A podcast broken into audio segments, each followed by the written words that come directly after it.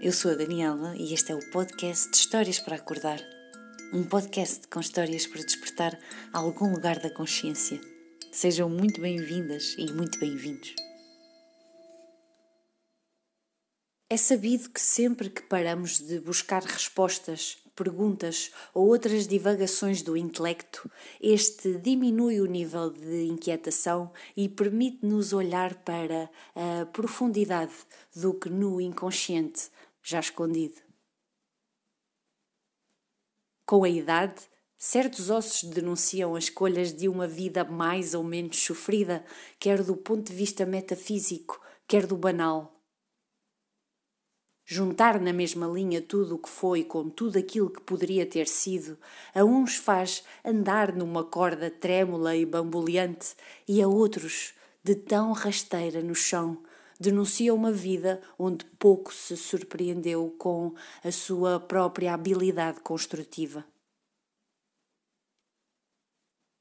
Para Diolinda, hoje menos veloz e astuta do que foi a sua versão de outros tempos, o destino havia confinado a sua deambulação, deslocando-se à viva força com um companheiro frio e pouco silencioso.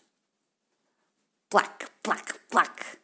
Fazia ele no chão, ecoando pela casa a solitude e a incapacidade das suas próprias pernas, ou quereres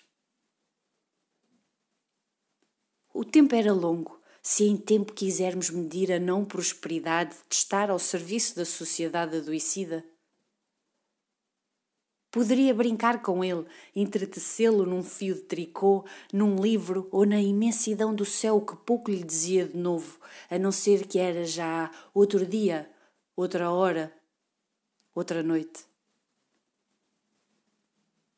Amealhar, poupar, suster eram valores irrepreensíveis que lhe garantiram a resiliência e, como hábito não extinguido, na sua longevidade, este tornou-se também um honesto companheiro.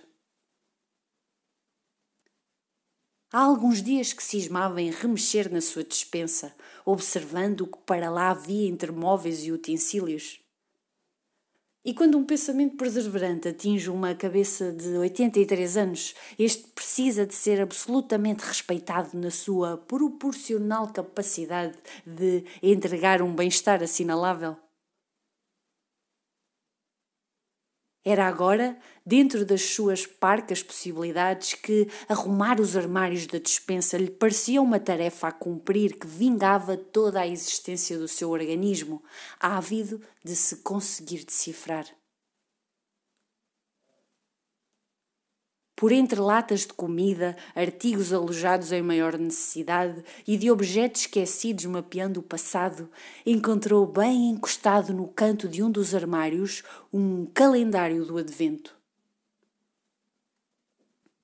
Alguns deixado entre natais ou porque nunca lhe deu a utilidade de vida, a sua dispensa oferecia-lhe em pleno verão quente a possibilidade de o provar e não o fazer mais esquecido.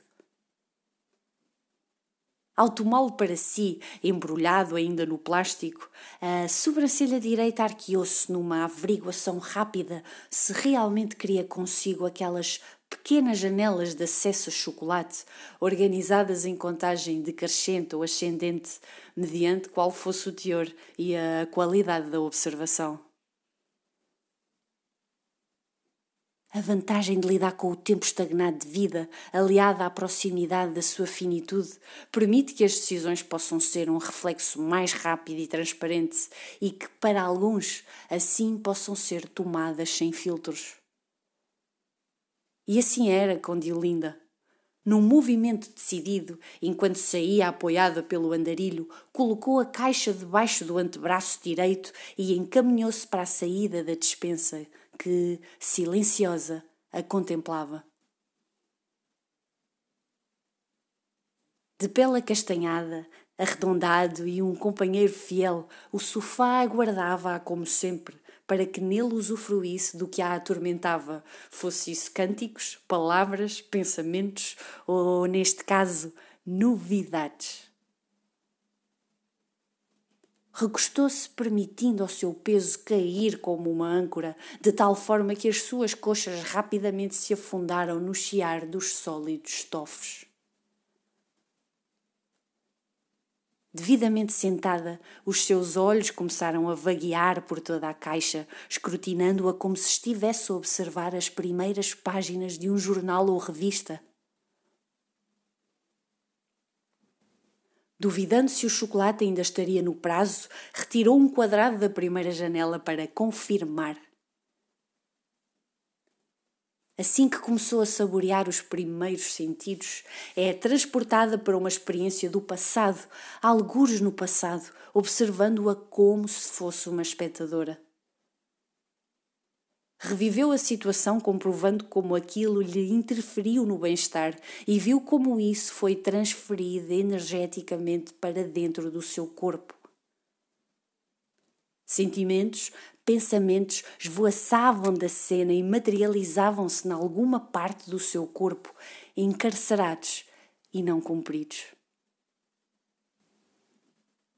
Não sabia se estava a existir em algum patamar diferente de consciência, pois, por vezes, o alinhamento emocional da realidade e o sono assim lhe proporcionavam subtis movimentações por outros planos da percepção, e Diolinda não valorizou o que estava a acontecer, continuando a comer os chocolates. A cada degustação, mais experiências do passado vinham ter consigo, mantendo-se a observá-las de outra perspectiva. Tudo aquilo que não fez, não disse, ou fez e disse, via a imediata transfiguração para o seu corpo. Cada ação travada ou assumida libertava-se e dirigia-se para dentro de si como um feixe de luz, entrando em cada osso, órgão ou músculo. Viu uma por uma cada dor física que carregava, que a oprimia e a ocultava de si. Porém, é preciso sorte para nos encontrarmos na mesma linha de transformação do tempo, das condições e crenças que herdamos e da força e inteligência proporcional para as desconstruir e construir.